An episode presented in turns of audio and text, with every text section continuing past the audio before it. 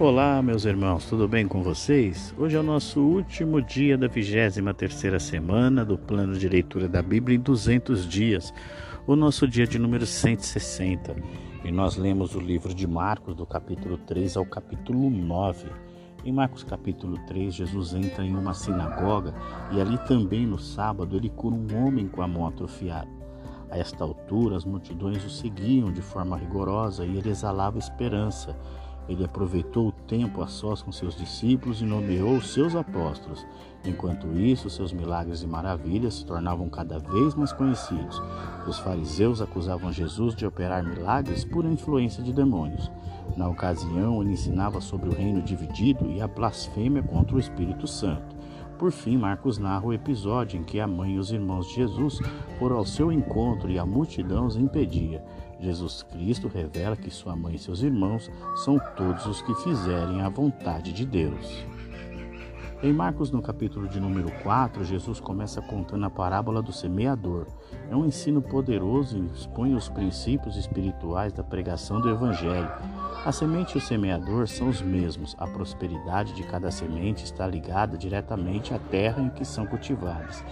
Jesus deixa claro para os seus discípulos que não há nada que esteja oculto e que um dia não venha a ser revelado. Ou seja, o Deus de justiça esclarecerá todas as coisas. Por fim, ele compara o reino de Deus a uma semente. Ele declara que ele irá crescer, frutificar e muitos virão de todas as partes abrigar-se debaixo de sua sombra.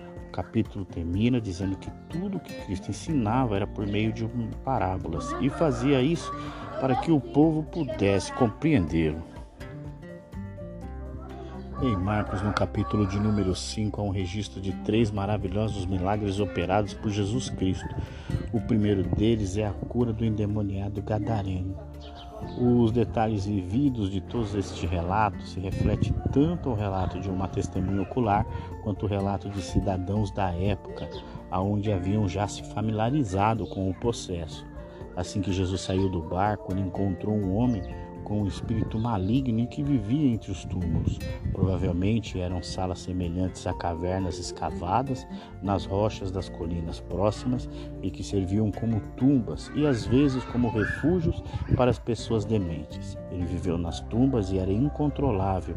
Ele saiu noite e dia gritando descontroladamente e se cortando com pedras afiadas, talvez em uma forma demoníaca de adoração. Tal comportamento mostra que a possessão demoníaca não é mera doença ou insanidade, mas uma tentativa satânica desesperada de distorcer e destruir a imagem de Deus, o homem. Quando Jesus o encontrou, os demônios que o oprimiam tiveram que deixá-lo. Após a libertação e a cura, o homem pede ao Senhor para segui-lo. Jesus, por sua vez, ordena que ele volte para casa e conte à família sobre a bondade de Deus com ele. O gadareno obedece, faz muito mais do que lhe foi pedido. Ele anuncia a mais de dez cidades sobre o que Jesus Cristo fez por ele. O segundo milagre de Jesus em Marcos, no capítulo 5, é o da mulher de fluxo de sangue. Havia 12 anos que ela era afligida por uma enfermidade. Quando ela ouviu falar de Jesus Cristo, ela creu da seguinte forma: Se eu tão somente tocar em seu manto, ficarei curada. Isso mesmo aconteceu. Ao tocar no manto de Cristo, ela foi imediatamente curada e testemunhou a todos os presentes sobre o milagre. O terceiro milagre de Jesus, em Marcos, no capítulo de número 5, é a filha de Jairo. A menina já havia sido dada morta quando Jesus exortou Jairo que não desistisse de crer. Cristo ordenou que todos saíssem, ficando com ele apenas Pedro, Tiago e João, com poucas palavras, o Senhor da vida ordenou e a menina acordou completamente curada. Em Marcos, no capítulo de número 6, o grande destaque do início é a admiração das pessoas com a sabedoria de Jesus, especialmente daqueles que sabiam que ele era seus vizinhos. As pessoas que conheciam sua família o viram crescer. Em razão disso, de o conhecerem e saberem quem ele era, não acreditaram em sua missão Jesus então fez um alerta para o perigo da incredulidade. Jesus se reúne a sós com os doze e lhes concede poder e autoridade sobre as doenças e os demônios. Além disso, lhes dá muitas instruções sobre como desenvolver a eficácia e a missão. Com a expansão do seu ministério, Cristo começa a chamar a atenção das autoridades e um deles é Herodes, responsável pela morte de João Batista. Ele teme que Jesus seja João Batista ressuscitado e que voltou para atormentá-lo. Uma das grandes marcas do ministério de Jesus Cristo é o seu amor pelas pessoas. Quando ele observava as necessidades da multidão, a compaixão dele falava mais alto. Por isso, por alguns dias do, do ensino com as multidões, elas sentiram fome. Os discípulos orientá-lo a mandá-los embora. Jesus, contudo, não concordou e operou o milagre da primeira multiplicação de pães e peixes. Após isso, há um relato detalhado sobre o fascinante episódio de Jesus Cristo andando sobre as águas. E Marcos encerra falando mais uma vez sobre o poder de Jesus. Todas as pessoas que o tocavam ficavam curados, não apenas um ou alguns, mas todos. Em Marcos, no capítulo de número 7, Jesus Cristo começa criticando severamente a traição dos fariseus. Eles criticavam Jesus e seus discípulos por não respeitarem os rituais de purificação. Todas as vezes que eles se sentavam para comer, tinham que lavar as mãos e todo o antebraço, simbolizando que estavam purificados. Muitas vezes, os utensílios usados durante a refeição tinham que ser purificados. Os líderes religiosos judeus achavam que não deviam ter contato com os pagãos. A vida de Jesus Cristo e o seu comportamento popular os irritavam profundamente, principalmente porque a multidão acreditava que ele era o Filho de Deus. Jesus os critica severamente e deixa bem claro que o ser humano é considerado impuro a partir do seu interior. Os seus pensamentos, desejos e intenções determinam se ele é ou não impuro. Isso ocorre porque somos movidos pelos nossos pensamentos, ou seja, aquilo que pensamos determina quem somos. Em seguida, Marcos relata que Jesus estava curando até mesmo pessoas de outras nacionalidades. Ele expulsa demônios de, de um jovem sírio fenícia a pedido de sua mãe. O capítulo encerra com mais um testemunho de cura. Desta vez, Jesus curou um homem surdo e mudo. As pessoas que o viram operavam, operar milagres testemunhavam: Ele faz tudo muito bem, faz até o surdo e o mudo falar. Em Marcos, no capítulo de número 8, Jesus Cristo está ensinando a multidão há três dias e agora ela já não tem mais o que comer. Ele percebe isso e compartilha o incômodo com seus discípulos. Eles aconselham a fazer o mesmo que na primeira vez, onde neste lugar deserto poderiam alguém consigo conseguir pão suficiente para alimentá-los.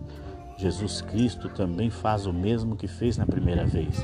Ele organiza a multidão e pede que lhes resta pede o que lhes resta e multiplica. E em seguida eles partem para outra região e ele ensina aos discípulos que eles devem ter cuidado com o fermento dos fariseus. E isto porque eles tinham visto dois grandes milagres com relação à provisão de Deus e continuavam preocupados com o que comer, ou seja, não confiavam em Jesus. Marcos relata que o Senhor curou um homem cego em Betsaida e após isso ele faz uma reunião particular com os discípulos e pergunta quem o povo diz que eu sou. Os discípulos respondem que a multidão não tem certeza sobre quem ele é, mas na verdade. E em seguida Jesus pergunta: Quem vocês dizem que eu sou? Pedro respondeu: Tu és o Cristo. Ou seja, a mensagem de Cristo aos apóstolos estava começando a surtir efeito. A partir disso, Jesus aborda pela primeira vez o seu sofrimento. Quando Pedro ouve a profecia, ele repreende severamente o Mestre. Jesus entende que Satanás está usando Pedro e o repreende de volta. Este episódio nos mostra o quanto somos vulneráveis. Em um instante, Deus usa Pedro e no outro instante, ele dá lugar ao diabo. A tentativa de Pedro em fazer Jesus sentir pena de si mesmo inspirou o sermão que encerra no Marcos no capítulo de número 8. Jesus Cristo deixa bem claro que qualquer um que quiser segui-lo deve tomar diariamente a sua cruz e segui-lo. Quem tiver vergonha desse estilo de vida ou de seu mestre será negado diante de todos. em Marcos no capítulo de número 8, e a incredulidade dos fariseus, as autoridades vieram e começaram a questionar. Eles desejavam testá-lo para fazê-lo provar a fonte da sua autoridade. Eles queriam que Jesus lhes mostrasse um sinal do céu e o que para eles seria uma comprovação divina. No Antigo Testamento, um sinal não era tão tanto uma demonstração de poder quanto uma evidência de que uma declaração ou ação era autêntica e confiável. Os fariseus não exigiam um milagre espetacular, mas que Jesus desse uma prova inequívoca de que ele e sua missão foram autorizados por Deus. Jesus suspirou profundamente e fez uma pergunta que refletia sua tristeza pela incredulidade deles. As palavras esta geração denotam a nação de Israel representada por aqueles líderes religiosos, visto que eles continuamente rejeitaram a graça de Deus. Nenhum sinal, nenhum sinal será dado. Com uma fórmula introdutória, solene e uma expressão hebraica de forte negociação, Jesus rejeitou seu pedido. Nenhum sinal será dado a esta geração.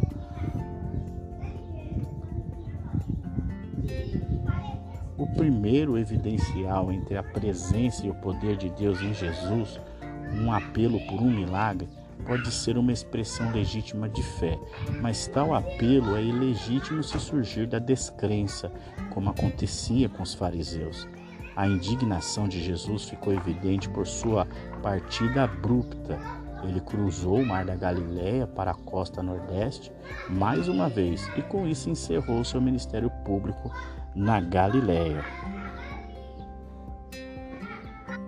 Nós chegamos ao nosso último capítulo de hoje, Marcos, capítulo de número 9, onde o Senhor Jesus lava Pedro, Tiago e João, leva Pedro, Tiago e João para o alto, em um monte, e ali eles testemunham um acontecimento extraordinário, a transfiguração do Filho de Deus. Eles viram um pouco da glória do Senhor Jesus, testemunharam o diálogo entre Moisés e Elias com ele, e o momento glorioso foi marcado pela presença de uma nuvem que os envolveu em uma voz de Deus que asseverou: Este é o meu filho amado, ouça-me. Após isso, a glória se desfez e eles desceram do monte. Jesus os advertiu que não contassem nada a ninguém até que ele ressuscitasse dos mortos, algo que no momento eles não compreenderam. A seguir, os discípulos começaram a discutir sobre qual deles realmente seria o maior, talvez inspirados pelo momento da transfiguração que testemunharam. Os mestres da lei estão dizendo à multidão que antes que se manifeste o Messias, Elias viria primeiro. Isto gera dúvida nos discípulos e eles perguntam sobre isso a Jesus, que os explica dizendo que Elias já veio e isto é João Batista, mas eles não o respeitaram e nem o reconheceram. O capítulo destaca mais um milagre de Jesus, ele expulsa um espírito que causa surdez e mudez. O espírito critica severamente seus discípulos que não conseguiram expulsá-lo e diz que eles não conseguiriam devido à incredulidade deles. Jesus Cristo explica que certas entidades só são repelidas por meio da oração e do jejum, algo que eles não estavam fazendo. Jesus, percebendo isso, ensinou com o maior entre eles seria aquele que se comportasse como menor, e isso é servindo a todos. E encerra ensinando acerca das coisas que, nós faz, que nos fazem pecar e nos exorta a renunciar a elas antes que elas resultem em uma condenação e nós sejamos lançados no inferno. Concluímos o nosso dia de número 160. Amanhã, o dia de 161, dia da nossa folga, e nós voltamos na segunda-feira. Então, eu aguardo você. Um grande abraço e até lá.